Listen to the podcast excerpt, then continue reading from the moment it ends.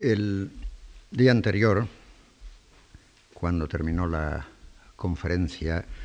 habíamos mm, dado un paseo, digámoslo así, por el palacio de Basilio y eh, nos habíamos concentrado en la preparación para el espectáculo en el que interviene Segismundo sin saber que va a ser actor y eh, la relación con los otros personajes todo planeado por un maestro de ceremonias invisible, decíamos, y eh, habíamos, eh, después de considerar sus encuentros con los distintos representantes de la corte, habíamos, eh, o yo les proponía como conclusión, que el argumento dramatúrgicamente, es decir, construido en la acción por el dramaturgo, de esas escenas de palacio, estaba mucho más distante del implícito en la hipótesis de Basilio, asumida por todos los habitantes de Palacio y decía y por no pocos críticos, y mucho más próximo al que Segismundo, como vencedor en el campo de batalla, va a imponer al final de la vida es sueño. Eh, no habíamos visto todavía, y es con lo que vamos a empezar, los dos encuentros fundamentales entre el padre y el hijo, o el rey y el príncipe. Antes de empezar, eh, quiero eh, decirles que he hecho un pequeño cambio después de pensar en el orden que había dado a las dos conferencias últimas y en vez de terminar con la conferencia a la que he titulado Requiem por un bufón, eh, esa será la penúltima conferencia porque enlaza mucho mejor con la conferencia del próximo día, el campo de batalla y la lucha eh, entre Segismundo y sus soldados, su ejército, y Basilio, Clotaldo, Astolfo y los cortesanos que le siguen, eh, me parece que tiene más sentido, y les pido perdón por mm, el cambio, pero voy a hablar la penúltima de las conferencias el lunes, puesto que tenemos una fiesta religiosa y una fiesta política, o no me acuerdo si es una fiesta política y una fiesta religiosa, no recuerdo el orden. Eh, la penúltima conferencia, el lunes 4, eh, será eh, Requiem por un bufón. El bufón es Clarín. Y la última será Segismundo Rey, puesto que tiene lugar la escena final y las palabras finales con que se cierra la vida de sueño. Pero, como les había dicho el día anterior, eh, voy a decir algo muy breve sobre, ya que hablo de espectador, eh, sobre el espectador de los corrales, los que asistían precisamente a la representación de La vida es sueño y de otros muchos dramas de Calderón o de los otros dramaturgos. Empecemos pues por esa confrontación entre el padre y el hijo. Esa doble escena entre ambos nos plantea, no tanto por su contenido y su mensaje explícitos, absolutamente claros y directos, como por su posición entera dentro de la entera secuencia del palacio, un problema de dramaturgia, es decir, de construcción, de orden, de escenas, que no podemos ignorar y que curiosamente nunca por lo menos que yo sepa, se ha suscitado. Las dos escenas, las dos entradas a escena de Basilio se hacen coincidir, ustedes recuerdan, con sendos actos de violencia en los que Segismundo se encuentra envuelto. La defenestración del criado II y el duelo a, espalda, a espada con Astolfo. Tratar de responder a la pregunta de por qué el dramaturgo decide repetir dos veces el mismo esquema de construcción dramática y el mismo mecanismo semiótico de intervención del azar, que Basilio entre justo en el instante preciso en que lo hace y no antes, por ejemplo, de la comisión del acto de violencia, aunque sería sin duda un interesante o por lo menos gratificante ejercicio intelectual, no dejaría por ello de ser gratuito. No son, en efecto, aquí ni en ningún texto, las intenciones, razones o motivos del dramaturgo siempre inapresables, indemostrables o imposibles de comprobar objetivamente las que debemos investigar, como vamos a investigar algo fuera o antes del texto, sino las huellas, trazas o marcas impresas por el trabajo de dramaturgia en la rica y compleja contextura de la acción, las cuales son los únicos signos o indicios de que disponemos como lectores en el texto mismo. Naturalmente, la diferencia entre la cantidad de información que como lectores o espectadores, depende del montaje, posee, poseemos,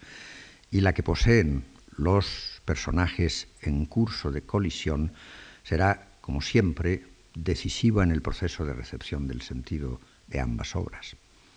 El conflicto entre Basilio y Segismundo, que las palabras hacen aflorar a la superficie del texto inmediatamente, perdón, sitúa inmediatamente la acción bajo el signo de la violencia. Cada vez que hablan es para afrontarse oponiéndose por la palabra. El lenguaje, en lugar de funcionar como instrumento de comunicación, es usado como arma de agresión. No habiendo estado nunca juntos uno con el otro,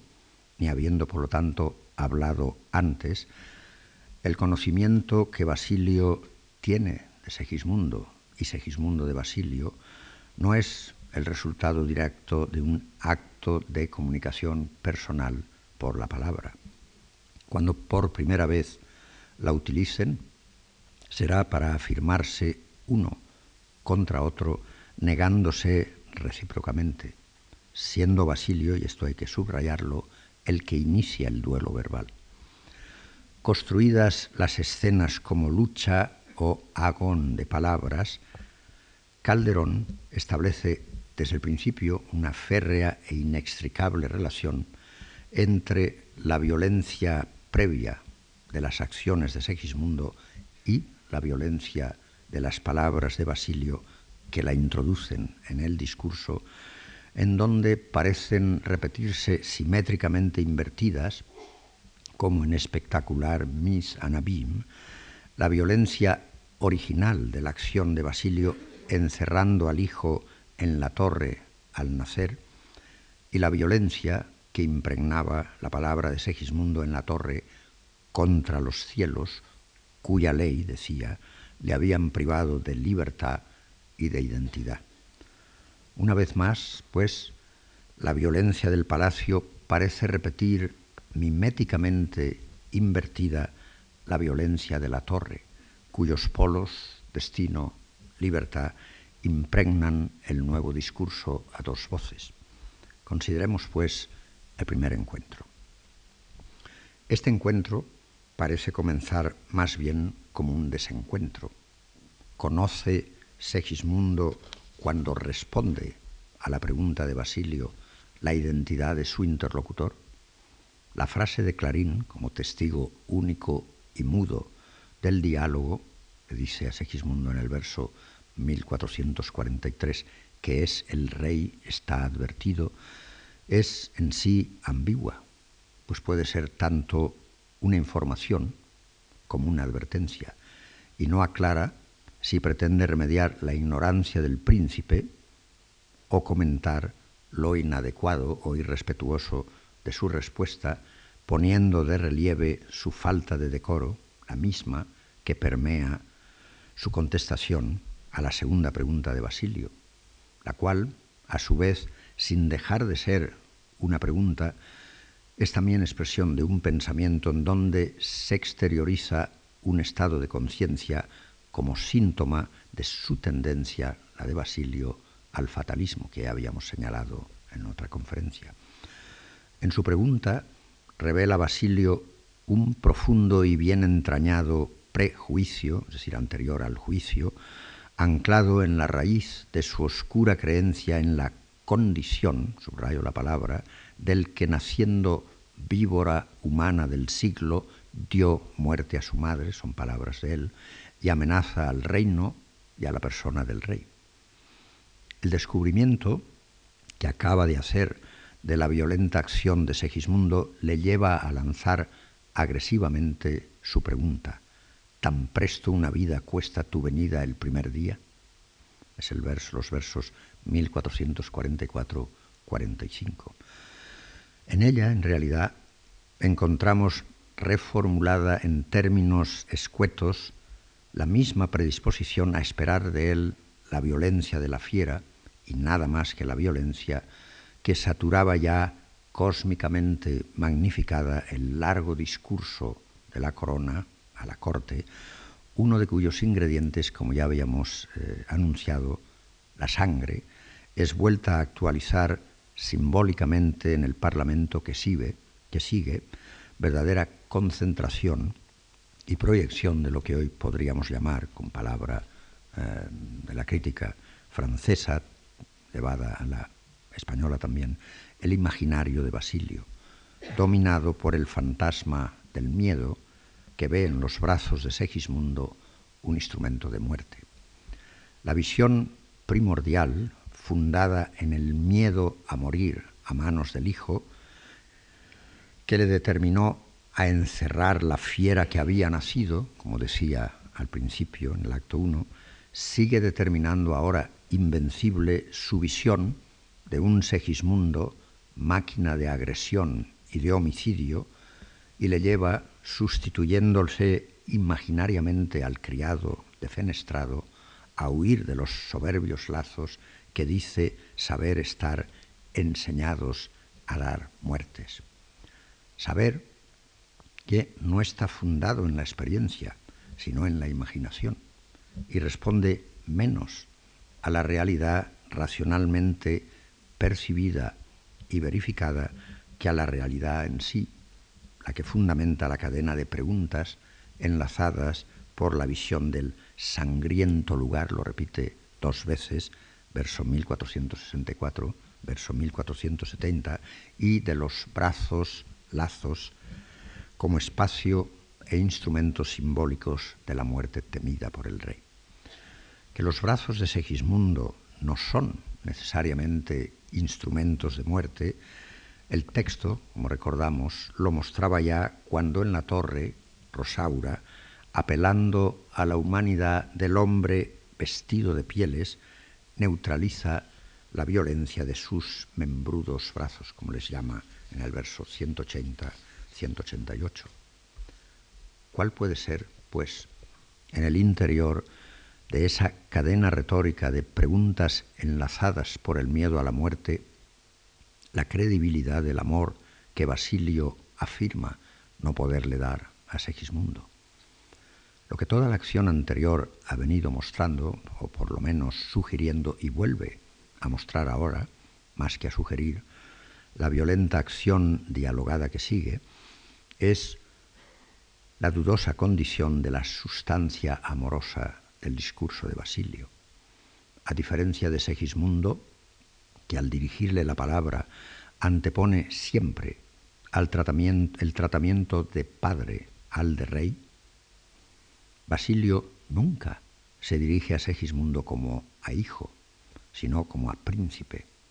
sugiriendo la diferencia del tratamiento personal en un caso, formal en otra, la polarización de las perspectivas familiar, padre-hijo, y política, rey-príncipe, que dirige básicamente los discursos de ambos, con la muy significativa particularidad ya aludida antes de ser Basilio el iniciador de la provocación verbal que motiva las duras, aunque lógicas, pero no dejan de ser duras, réplicas de Segismundo. Formaría parte ese amor retirado, nunca dado, como dice de un chantaje implícito en el discurso del poder, frente a la lógica interna y a la lucidez mental, no exenta, repito, de una fuerte carga de crueldad intelectual, de las lapidarias respuestas de Segismundo, a la vez objetivas, es decir, fundadas en valores racionales, éticos, y existenciales, ley, naturaleza, honor, derecho, libertad, vida y subjetivas enraizadas en el indudable resentimiento del hijo contra un, contra un padre que contra mí, dice Segismundo, tanto rigor sabe usar que con condición ingrata de su lado me desvía, como a una fiera me cría y como a un monstruo me trata y mi muerte solicita, en los versos 1478 a 84, y de las conclusiones contundentes a las que llega, de poca importancia fue que los brazos no me dé, y este verso, cuando el ser de hombre me quita. Sorprenden por parte de Basilio, ante estas palabras de Segismundo, la dureza y la violencia agresivas de sus respuestas. Absolutamente insensible a los reproches y argumentos de Segismundo y sordo a sus razones y cargos, parece reaccionar tan solo al sonido de la pasión en las palabras del príncipe, pero no al sentido y a la lógica de los contenidos de su razonamiento, como si solamente respondiera a aquello que espera oír y no a lo que realmente dice su hijo y que nunca registra como si nunca lo hubiera dicho. Comportamiento, como vemos, que repite el de Clotaldo o Astolfo, para quienes, veíamos ayer o el día anterior, solo cuenta la condición de fiera y no la humana del interlocutor, y la percepción en él de la voz que amenaza, pero no de la razón que da razones. Los tres, los tres, le quitan pues el ser de hombre, para utilizar las palabras de Segismundo. Basilio, como los demás habitantes de palacio, excepto de nuevo Estrella, no muestra tampoco disposición o inclinación alguna a propiciar y aceptar el diálogo con Segismundo, sino que cierra sistemáticamente toda posibilidad de comunicación y de intercambio fecundo y tapona toda apertura capaz de crear puentes entre el espacio de la torre y el espacio de palacio, es decir, entre la condición de fiera y la condición de hombre. Como padre y como rey, niega dos veces a Segismundo como hijo y como príncipe al desear, en aquel verso que ya he citado varias veces, no haberle dado el ser que le dio, y al no reconocerle el derecho que como legítimo heredero al trono tiene por nacimiento y por ley. Con esa doble negación humana y política contra el amor y contra el derecho, se manifiesta la condición tiránica de una mentalidad que exige, obediencia absoluta, sin derecho de réplica ni de crítica, y que confunde el derecho a la libertad y a la corona del príncipe con una especie de don o un regalo personal concedido por gracia. Ahora bien, no siendo, sin embargo, Basilio, ni mucho menos, personaje esquemático, sino complejo y contradictorio, uno de los verdaderamente complejos y contradictorios personajes de Calderón, no es obviamente reducido en su significación dramática a simple figura abstracta de la tiranía y de la mentalidad absolutista, como se ha hecho algunas veces, cuyos estereotipos depasa siempre en el texto de Calderón. Las sutiles interferencias entre poder y saber, es decir, podríamos decir con el lenguaje de hoy, entre función política y función técnica, reflejadas en la tensión entre su condición de sabio y su condición de figura del poder que ejerce las funciones sagradas y sociales de la realeza en el que no se separan sino que se confunden la persona pública y la persona privada, dejan adivinar o sospechar siempre en él como padre trazas o marcas de dolorosas contradicciones no simplemente psicológicas, sino estructurales, entre carácter e ideología, individualidad y visión del mundo, persona y cargo, hombre de ciencia, pero pésimo psicólogo, buen astrólogo, pero mal exégeta, Basilio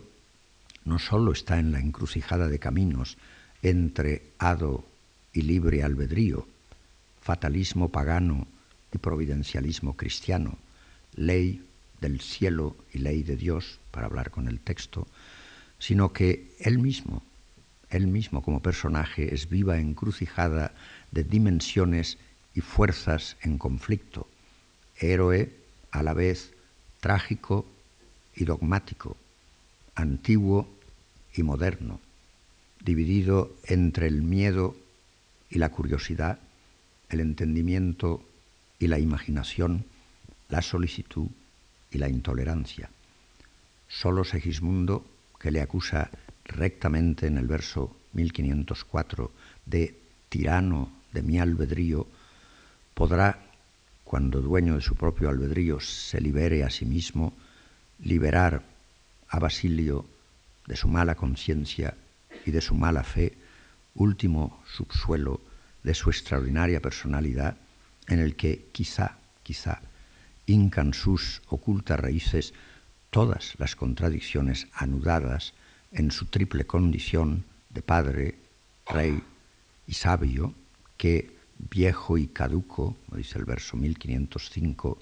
se rinde al común desdén del tiempo, como dicen los versos 534-535 en el primer acto. En estas dos únicas escenas en palacio entre padre e hijo, en las que Basilio no parece poder aceptar la autonomía e independencia de Segismundo ni el ser puesto en cuestión, que resiente como acto de lesa majestad, el rey, prisionero de su guion proyectivo y del experimento planificado de antemano en su mente, se muestra ciego a la luz de la razón que brilla en las palabras del príncipe y sordo a las cuestiones fundamentales o eh, latentes o patentes en cada una de sus réplicas. Y como Clotaldo antes le aplica en el palacio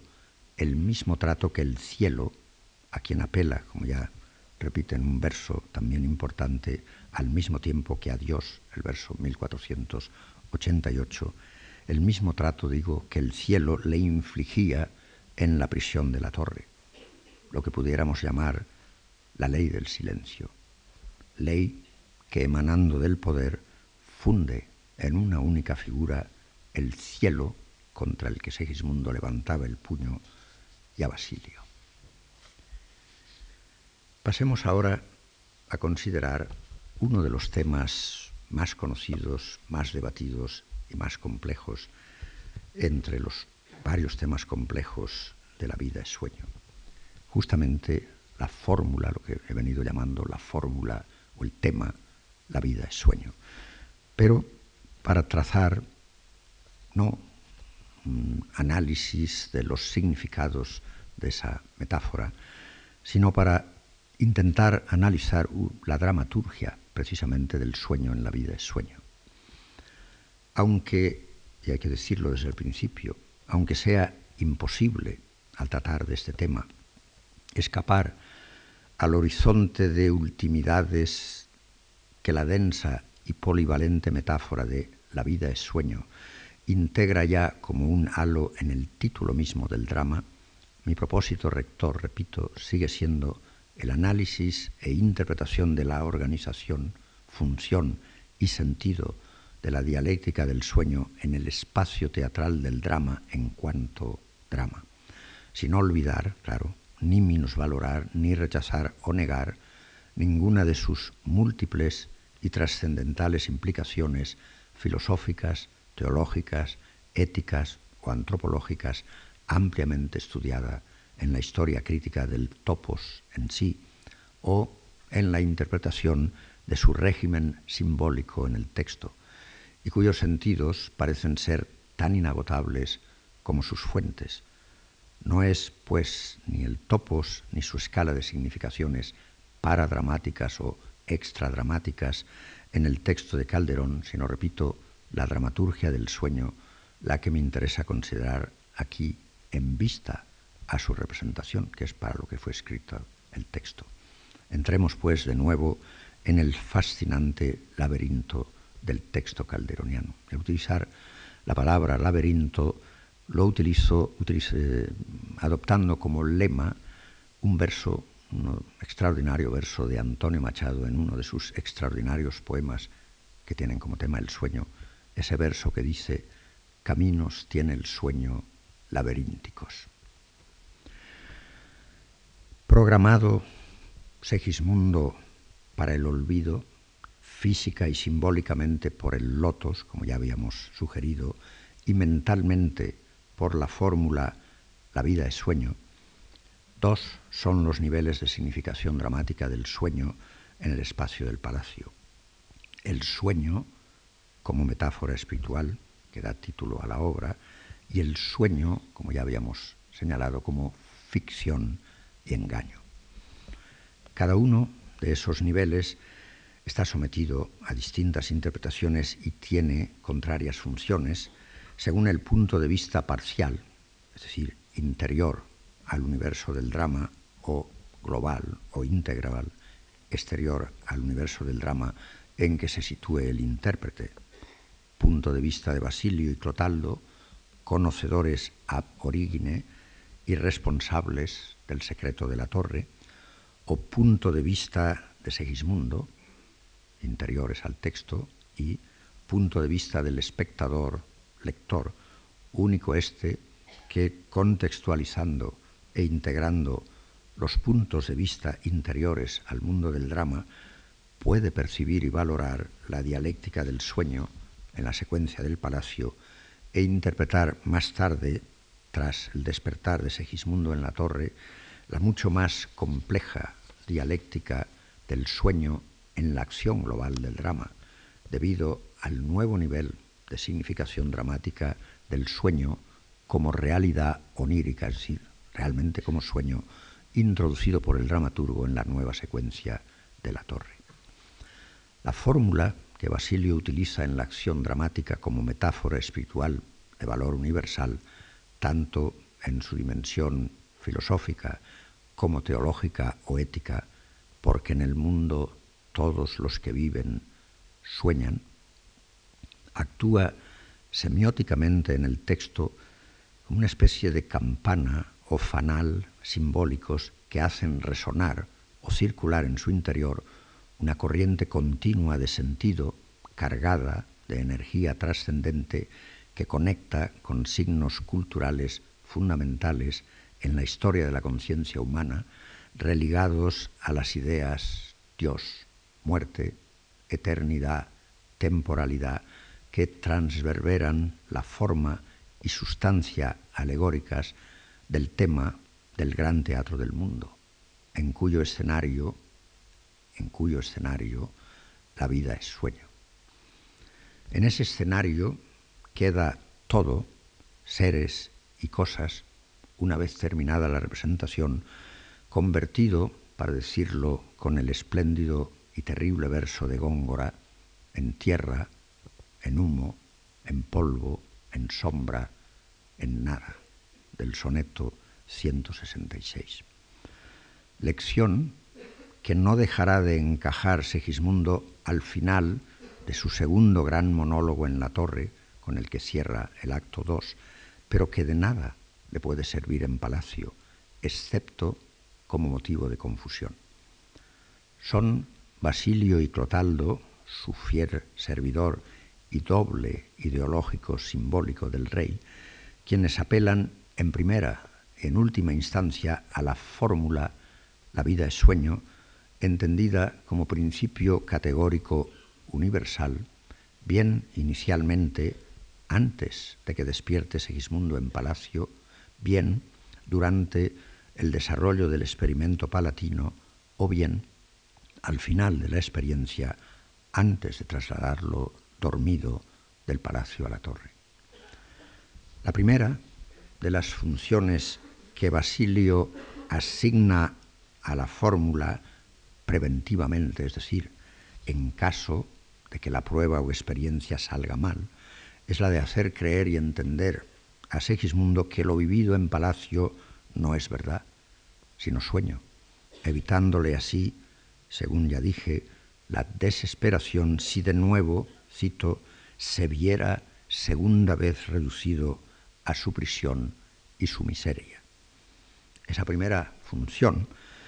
que según la interpretación tradicional, aunque no necesariamente coincidente con la de Clotaldo, lean ustedes, por ejemplo, los versos 1150 y 1151, está fundada, repito, según la interpretación tradicional, en la piedad paterna, solo atiende, sin embargo, a uno de los aspectos de la intención preventiva del rey por él mismo expresada, aquella cuya causa final es Segismundo, pero deja sin atender la otra posible causa final, el mismo rey, aspecto al que volveremos al analizar algunas de las implicaciones de un corto pero importante monólogo de Segismundo que no ha solido ser analizado, el que ocupa en el, acto segundo los versos 1532 a 1547. Evito citar largos textos de la vida es sueño, pero este sí voy a tenerlo que citar porque me parece importante. Antes de que nadie pueda pensar, perdón, pueda hacer pensar a Segismundo en la posibilidad de que cuanto vive en palacio sea un sueño, él mismo, apenas despierta lleno de estupor y de asombro, exclama como respuesta a sus propias interrogaciones, en la que está ya interiorizada la posibilidad de estar soñando, los versos que había citado anteriormente en otra conferencia. Dice Segismundo, decir que sueño es engaño. Bien sé que despierto estoy. Esta afirmación, dada naturalmente la situación del hablante y el nivel concreto de realidad percibida y de concreta inmediatez material en que se encuentra inmerso, es como realidad escénica, que es la que nos interesa, literalmente cierta, pues en ese momento no sueña cuando dice que no sueña, sino que está realmente despierto y es materialmente real cuanto le está pasando y le va a pasar en palacio, aunque pueda, claro está, no entender en ese momento ni literal ni simbólicamente el sentido real de cuánto está viviendo o no puede explicar el cómo, ni el por qué, ni mucho menos el para qué se encuentra viviendo lo que vive. Testigo de la verdad de esa afirmación y por lo tanto del engaño en ese momento, en esa situación, de la metáfora la vida es sueño, entendida e interpretada desde las coordenadas de la situación en que iba a decir ha sido colocado, pero casi habría que decir ha sido arrojado Segismundo, pero también desde la percepción escénica de la acción dramática en desarrollo, testigo de eso es el lector o el espectador, que sabe ya que Segismundo es el príncipe heredero de Polonia, hijo del rey Basilio, y que ve que realmente está en palacio y no en la torre, y que su experiencia no es un sueño, sin que sea óbice, aunque no pueda ser eliminada por el lector, espectador, la interpretación simbólica múltiple, es decir, ontológica, teológica, ética, etcétera, del topos, como dije al principio. Pero además, y es esto lo verdaderamente decisivo para la intelección de la dialéctica del sueño en el drama, también el espectador o el lector ve la imposibilidad para el personaje en ese momento de la acción de operar una síntesis dialéctica entre la tesis de Basilio, la vida es sueño,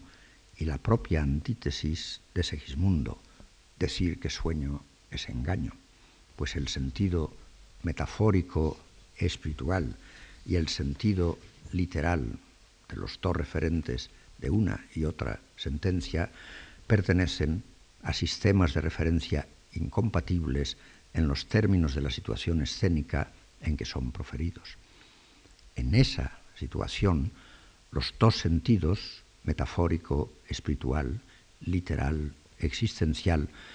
pertenecen para los personajes a esferas paralelas y a niveles distintos de significación, que Segismundo no está todavía en condiciones de comprender, aunque sí pueda comprenderlas el lector o el espectador.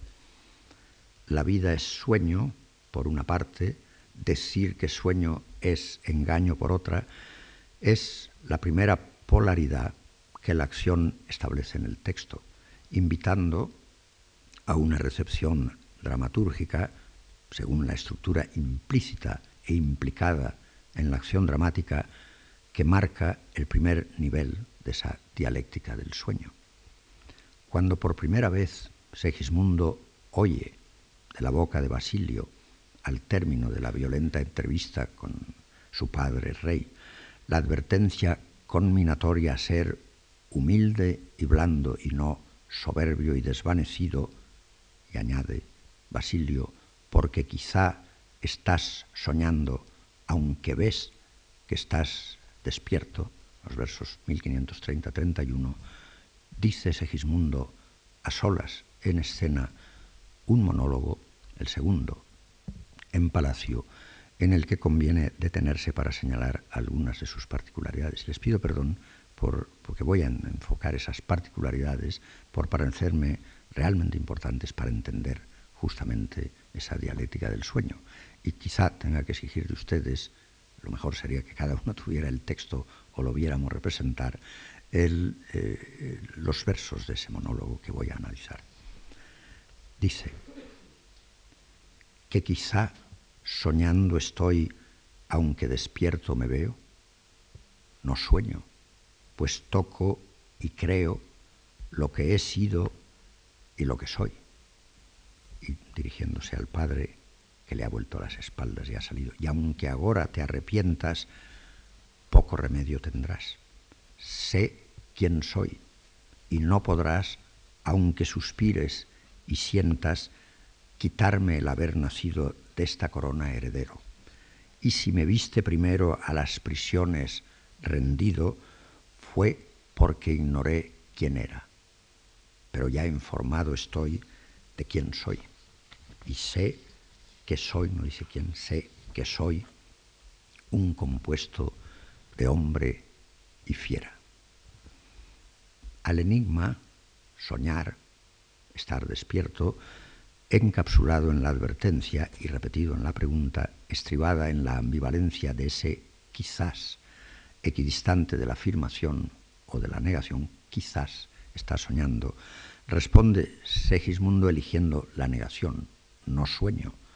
a partir de la doble afirmación de su experiencia, tocar, y su creencia, fundadas ambas en el enlace importante, naturalmente, entre lo que ha sido en la torre y lo que es ahora en Palacio. Es esa conexión existencial, tanto como sensorial e intelectual, entre su pasado y su presente, la que le mueve a proclamar desde la conciencia de su identidad, sé quién soy, no abstracta, sino, podríamos decir, biográficamente concreta y temporalizada por la doble experiencia de la torre y del palacio, la diferencia radical entre conocimiento, saber, e ignorancia, entre libertad y prisión, entre vigilia, estar despierto, y sueño. Los términos, en oposición de las tres parejas de polaridades, forman entre sí dos columnas o cadenas paralelas. Conocimiento opuesto a ignorancia, pero debajo de conocimiento, en la columna, libertad opuesto a prisión, y debajo, vigilia opuesto, opuesta a sueño. En ellas se objetivan dos campos semánticos distintos. Vigilia, es decir, no sueño, lo cual quiere decir conocimiento, sé quién soy, lo cual quiere decir libertad, frente, en la otra columna, sueño, es decir, ignorancia, es decir, no libertad, asociados respectivamente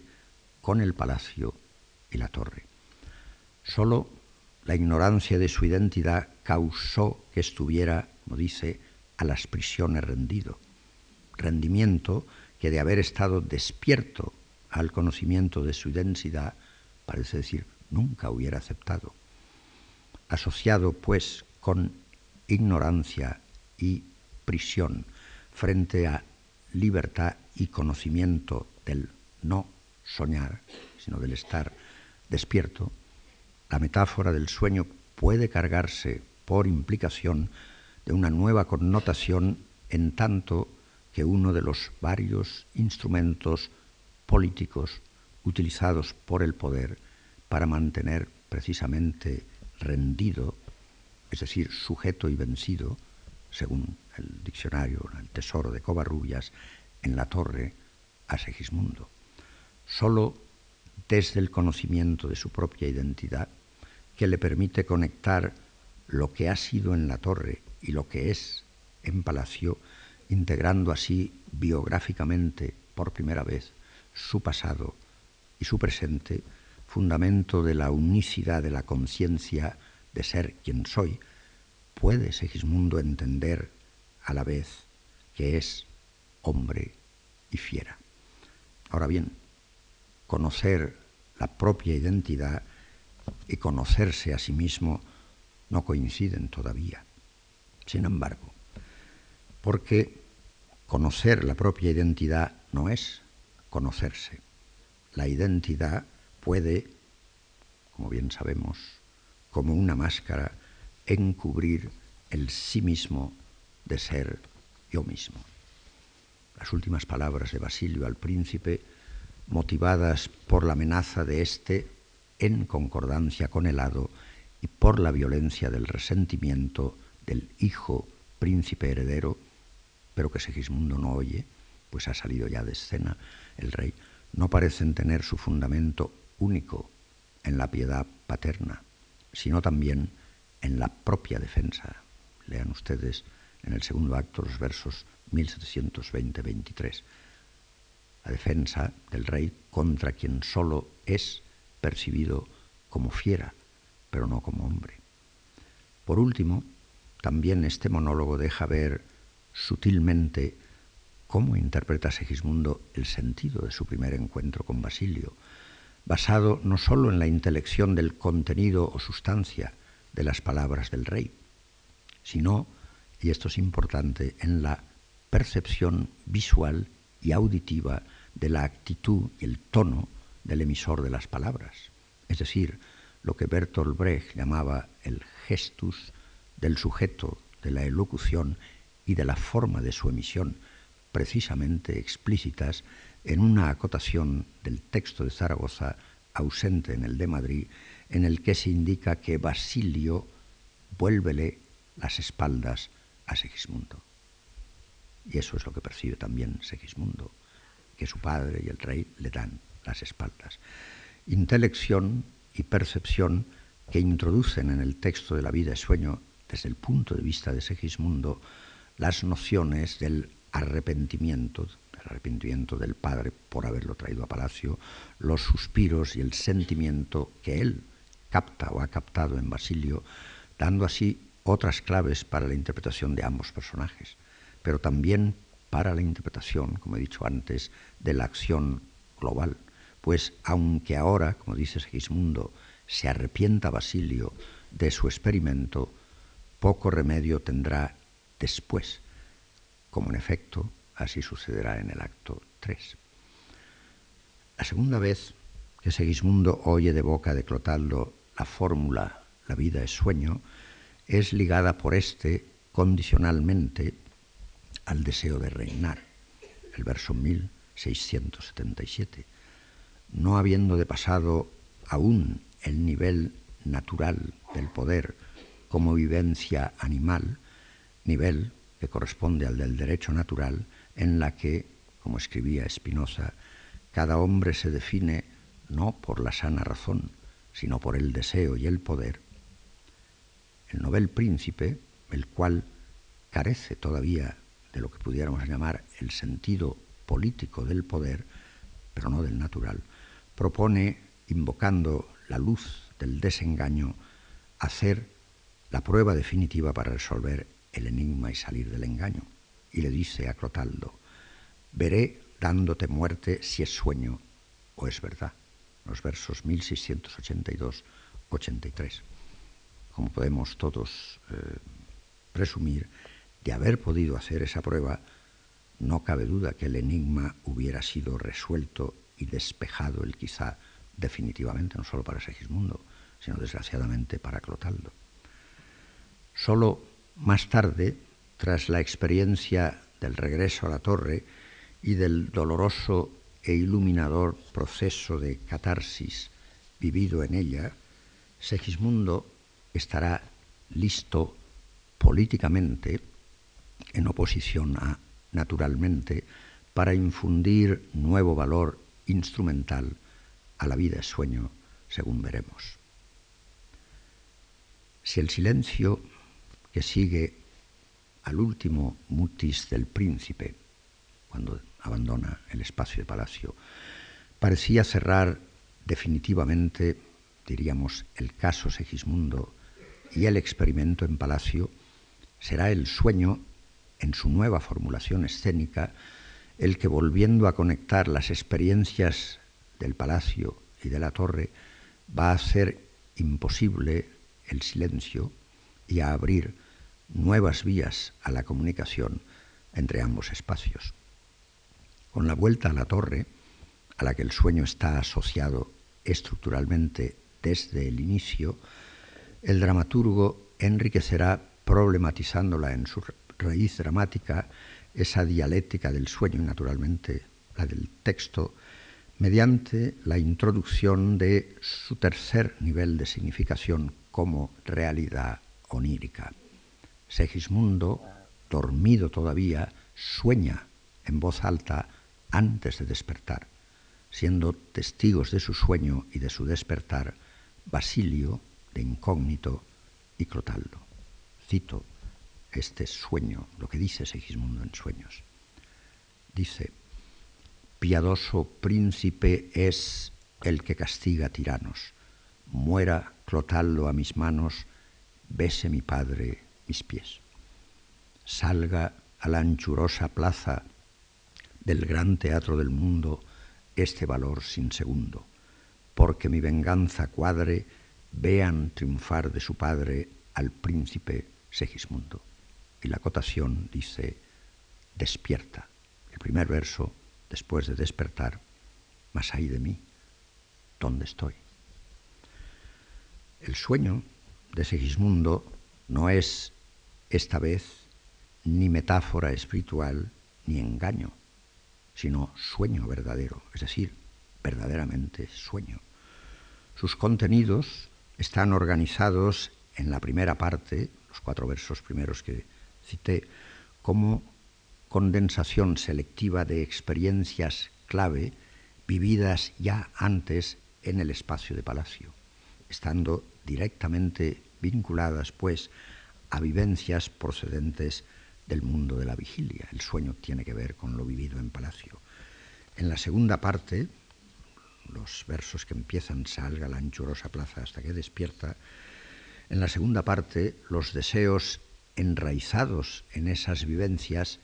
y por ellas y en ellas causados y engendrados son proyectados amenazadoramente, si bien optativamente, en dirección y en vistas a una acción futura.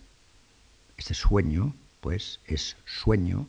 precisamente porque la experiencia de palacio a la que está relegado era y es realidad. En el primer caso, el sueño remite a un momento anterior al soñar en estrecha conexión con la realidad vivida, siendo revivida en el escenario del sueño como rememoración de esa realidad. En el segundo caso, tiene una especie de valor operativo por relación al soñador, pero premonitorio por relación a la acción global del drama, pudiendo funcionar a la vez como gratificación del deseo de venganza y como premonición de la acción a venir, en la que va precisamente a cumplirse el hado, cuya, cuyo sentido aclarará Segismundo oponiendo su interpretación a la de Basilio, como veremos el último día cuando hablemos de Segismundo al aceptar el poder. Al despertar del sueño, el recuerdo de lo soñado puede remitir a la vez, este es el problema, al sueño como realidad onírica, es decir, al sueño que acaba de soñar, y le hemos oído soñar, y a la realidad de lo vivido en palacio. Es la simultaneidad de ambos niveles y el continuo trasvase de sus significados en el discurso de Segismundo lo que introduce quizá la más densa ambivalencia y ambigüedad como raíz del lenguaje del drama, en el que es imposible, o me parece imposible, separar qué signos se refieren solo al sueño o solo a la realidad, pues sus lenguajes se mezclan y se intercambian incesantemente. Ninguno de los tres niveles de significación del sueño detectados, ni como fórmula metafórica, ni como engaño, ni como realidad onírica, pueden, independientemente de los otros, funcionar como modelo único de interpretación de la vida es sueño en la vida es sueño. La jugada, que yo no dudo en llamar genial, de Calderón dramaturgo,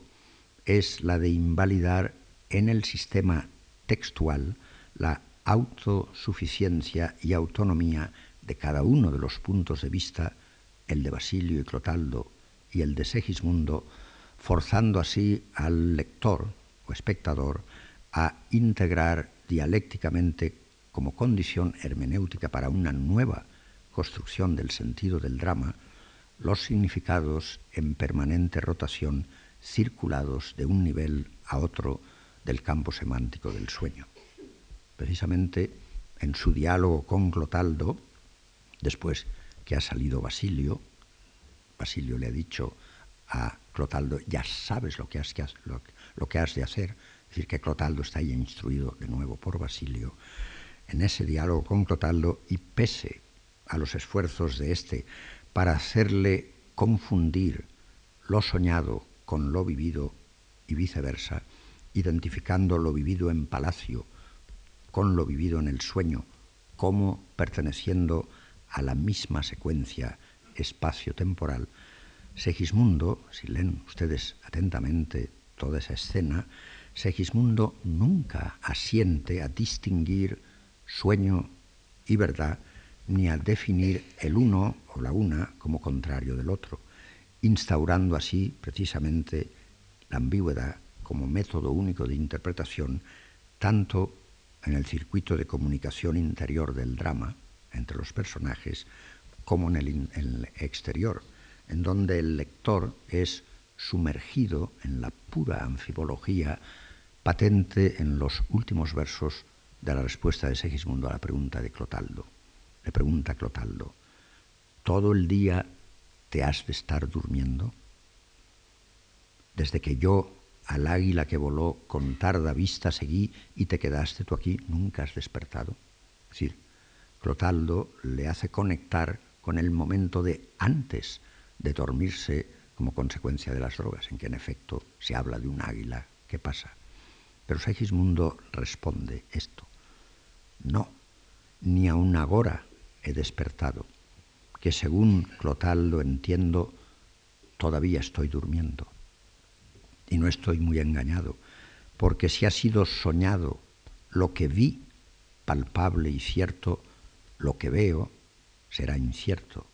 y no es mucho que rendido, pues rendido es decir sujeto, pues veo estando dormido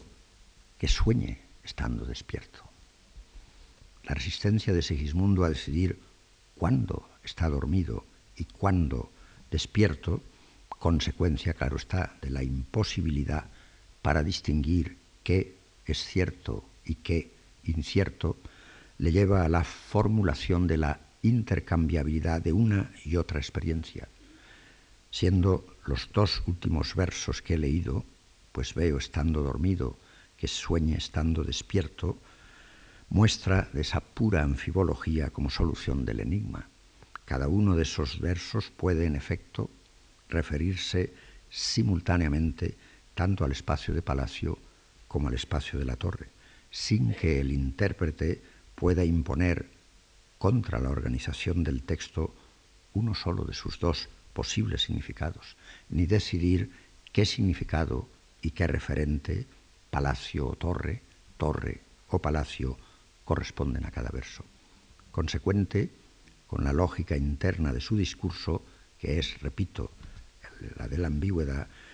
Segismundo, en respuesta a la nueva petición de Clotaldo, lo que soñaste me di, en la que quiere de nuevo imponer lingüísticamente el sueño como realidad única,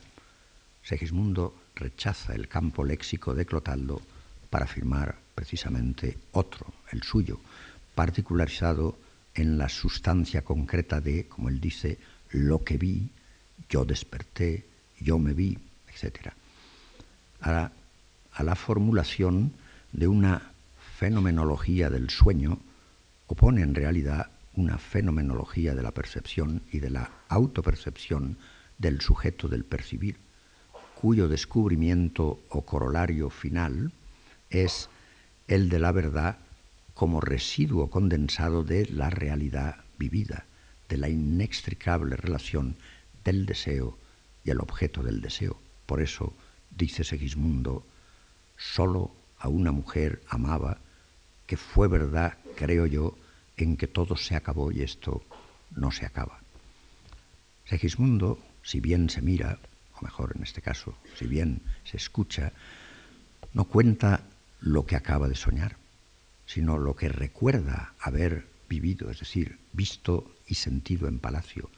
que es lo que Clotaldo quiere hacer pasar por sueño, pero lo cuenta selectivamente, como si estuviera, diríamos hoy, editando y no simplemente reproduciendo la experiencia de Palacio. El relato antológico de Segismundo, si el espectador recuerda todo lo que pasó en el Palacio, lleno de huecos y de lapsus, producto de condensación consciente de los datos de la memoria activa, no la automática, ni refleja, parece responder más bien a un proceso de selección y de proyección que filtra los materiales en vez de liberarlos indiscriminadamente. Marcado profundamente por la traumática experiencia del despertar en la torre, sin otra explicación que la del sueño, para entender la conexión fenomenológica entre la experiencia del yo de la torre, que aunque estoy de esta manera, dice en el verso 2125, y el yo del palacio, príncipe en Polonia era, verso siguiente, suspendido sobre el abismo epistemológico que separa y une lo real y lo fingido, la verdad y la ilusión, y privado de nuevo de su libertad y de su identidad. Privado de todo ello y con esa experiencia, Segismundo parece transustanciar la metáfora espiritual, la vida es sueño, en metáfora existencial, y la asume sin abandonar la carga trascendente asociada con la distinción entre materia y espíritu, finitud e infinitud, cuyo eje y límite es siempre la muerte. Lo único que Segismundo parece aceptar y retener de la explicación de Clotaldo, aunque cambiándole el sentido, es la fórmula paradójica que aun en sueños no se pierde el hacer bien, la cual da pie, sirviendo de introito, al bellísimo monólogo que cierra el acto y parece cerrar con un silencio absoluto y definitivo la aventura del príncipe desdichado y en triste punto nacido, basado en su experiencia que le enseña como él dice, que el hombre que vive sueña lo que es hasta despertar, pero atrapado en las arenas movedizas de una interpretación a la vez literal y figurada de su propia y doble experiencia vivida, soñada o soñada vivida, en palacio y en la torre, en la que se superponen, como si fuera uno solo, los sentidos ético, teológico y pragmático, ontológico de la ecuación vida-sueño, Segismundo funde en una misma realidad simbólica la vida es sueño y el gran teatro del mundo, siendo precisamente este último el que invocaba como escenario de su valor al comenzar su sueño en voz alta. Salga a la anchurosa plaza del gran teatro del mundo este valor sin segundo. Es en la fusión de esas dos formulaciones gemelas por relación al tiempo de la vida como sueño y el mundo como teatro, donde Segismundo podrá encontrar la raíz de una nueva pedagogía del sueño y la fuente de su nuevo saber. Vivir es soñar en la medida en que el teatro del mundo, palacio o torre, pasado o presente, sea escenario en donde soñar es vivir el tiempo que dure la representación. En ese escenario donde todos, desde el rey al pobre, son actores, todos sueñan lo que son, aunque ninguno lo entiende, dice Segismundo. Versos, precisamente, que repetirá Clarín en otros que, suprimidos también en la versión de Madrid, están puestos en su boca, en la versión de Zaragoza, como comentario al monólogo 6 de Segismundo en el acto 3, justo, justo antes de la aparición de Rosaura a caballo en el campo de batalla. Versos que por su importancia como interpretación implícita de los de Segismundo me parece oportuno citar aquí. Dice Clarín en la versión de Zaragoza, que entre tantas locuras un hombre con dos ojos viva a oscuras y aunque todo lo vea, determinar no puede lo que sea. En vano mis sentidos lo pretenden, pero como esos ven lo que no entienden. Para el Segismundo, con esto voy a terminar hoy, revestido de pieles y devuelto a su cadena, al que oímos terminar como si fuera su despedida de la palabra y de la acción, el patético monólogo de su impotencia en la soledad de la torre, su sepulcro de vida y de sueño, no va a ser, sin embargo, ni la desesperación, ni el olvido, ni la violencia, ni la conformidad, ni tampoco la literal aceptación de que toda la vida es sueño y los sueños sueños son, la consecuencia dramática última de la metáfora la vida es sueño en el drama rota la ley del silencio y del olvido por la irrupción del pueblo en armas, la metáfora, como veremos, empieza a cambiar de sentido y de función, convirtiendo en activo lo pasivo. Su nueva utilización instrumental como freno y como mecanismo de autocontrol le va a facilitar al príncipe entender y obrar, sobre todo obrar, de manera a ser coronado rey de Polonia. El proceso interior y exterior que le lleva desde la sujeción a las cadenas físicas y mentales de la encantada torre, como se, dice, se llama la torre en los versos 83 y 218, a la posesión de la corona en el palacio, añadimos nosotros, desencantado, tiene su origen en la misma oscura sustancia emblemática de la fórmula la vida es sueño, la cual va a ser convertida progresivamente en la secuencia de la torre con los soldados y con Clotaldo, o en el campo de batalla con Rosaura, en lo que pudiéramos llamar duda metódica del intelecto y brújula de la voluntad que le permitan a oscuras todavía conocerse y controlarse para actuar príncipe vestido de pieles en mundo tan singular en donde todos sueñan lo que son, aunque ninguno lo entienda. Ahora bien, no siendo, con esto termino hoy, no siendo como drama la vida es sueño, simplemente un género moral ni didáctico como tantas veces se le ha impuesto a la lectura del texto,